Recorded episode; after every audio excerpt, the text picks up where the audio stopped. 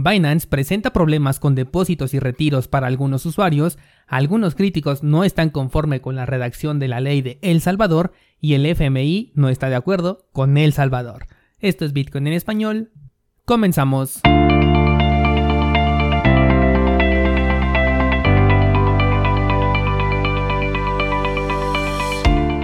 Hola, soy Daniel Vargas y esto es Bitcoin en español un lugar donde hablamos de la tecnología más revolucionaria desde la invención del Internet. ¿Crees que estoy exagerando? Ponte cómodo y déjame ser tu guía en un camino sin retorno, el camino a la descentralización.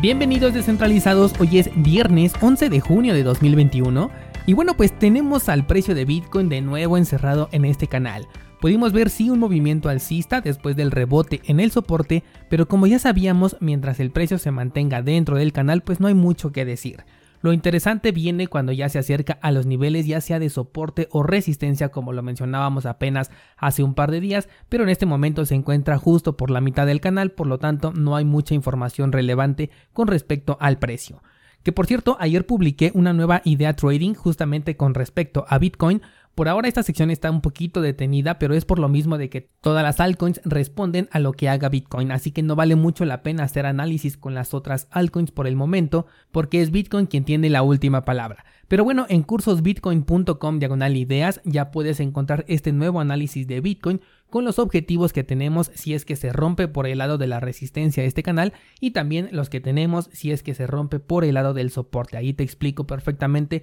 cuál es la estrategia que yo voy a utilizar y además también te pongo ahí cómo es que debes de contemplar la estrategia que yo estoy creando porque obviamente esto va enfocado a mis objetivos personales los cuales no tienen que ser exactamente los mismos que los tuyos.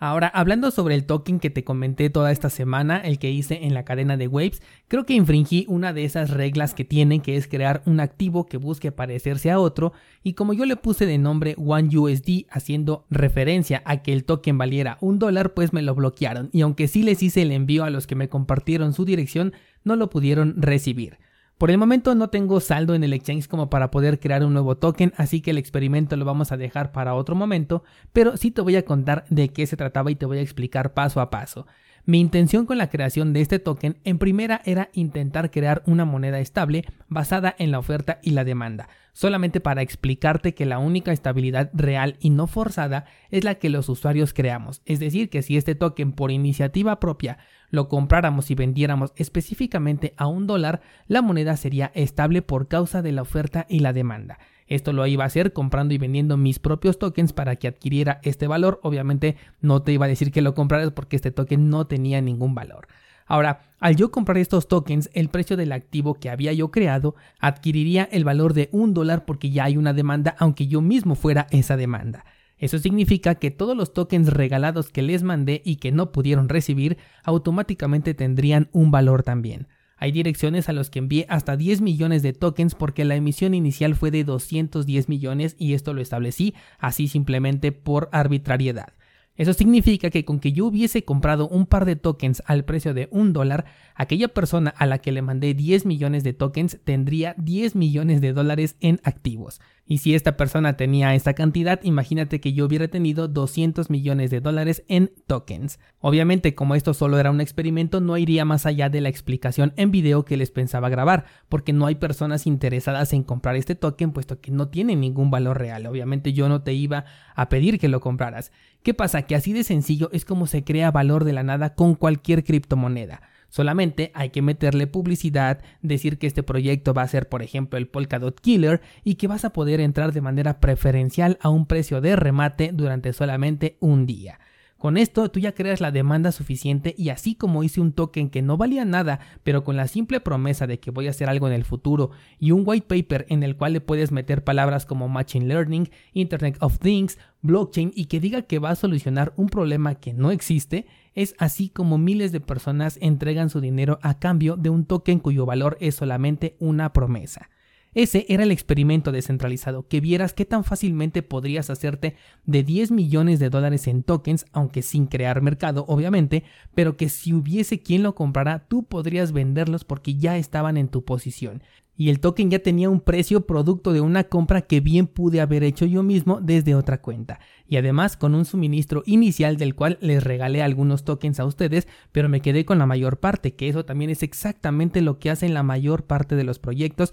como por ejemplo Ethereum, Polkadot, Cardano, Ripple, y de hecho la gran, gran mayoría de proyectos nacen exactamente de esta manera. Ellos se quedan con una gran parte para que puedan venderla después cuando el activo ya tiene un valor superior y les regalan o les dan una venta preferencial a sus inversionistas más allegados, que en este caso el ejemplo lo quería yo hacer con este regalo que les estaba haciendo a ustedes como descentralizados y pudieran experimentar la posición privilegiada que se tiene cuando son los inversionistas iniciales de un proyecto. De cualquier forma, yo creo que voy a volver a hacerlo en el futuro. Ahora sí le voy a poner un nombre un poco menos racional para que solamente nuestra comunidad lo pueda entender y pueda grabar todo esto que te acabo de comentar en video. El punto es que no te dejes llevar por todas estas ventas iniciales porque normalmente esas ventas vienen de personas que ya tienen esos tokens, producto de un regalo o de una venta realmente preferencial que está todavía antes que la venta preferencial que se le da al público. Vámonos ahora sí ya con las noticias y comenzamos con Silvergate Bank, el cual ha dejado de dar soporte a el exchange de Binance, por lo que este exchange rechazará todo depósito o retiro que venga o se dirija hacia esta entidad bancaria. Según el comunicado del propio Binance, los depósitos realizados a este exchange que lleguen a partir del día de hoy van a ser devueltos, pero como suele suceder con todas las entidades bancarias cuando se hace una devolución y cuando hay una empresa inmiscuida, esta devolución va a tardar hasta 21 días en concretarse. Así de efectivo es el dinero convencional que manejamos frente a Bitcoin. Además de que se reporta que varios usuarios que utilizan esta entidad bancaria ya han tenido problemas con sus depósitos y sus retiros desde Binance desde hace casi un mes. De hecho, uno de los usuarios reporta que tiene casi un mes esperando un depósito que hizo de 30 mil dólares y al momento de grabar este episodio al usuario todavía no le hacen la devolución ni tampoco la acreditación de este dinero en Binance. Aprovecho esta nota para recordarte que esta es justamente la clase de problemas que siempre están dentro de las posibilidades cuando utilizamos un exchange centralizado. Sobre todo porque hay muchas personas que me han comentado que Binance es la mejor plataforma del mundo y que nunca los va a defraudar. Y bueno, es posible que tampoco defraude a esta persona con sus 30 mil dólares, pero qué molesto ha de ser tener esta cantidad en el limbo esperando a que Binance se digne a poder regresarte esa cantidad, ¿no crees? Cambiamos de tema y ya comenzaron las primeras críticas a la aprobación de Bitcoin como moneda de curso legal en El Salvador. Esto justamente por lo que te comentaba el día de ayer de que la ley dice que toda persona que quiera pagar con Bitcoin puede hacerlo y la contraparte está obligada a aceptarlo.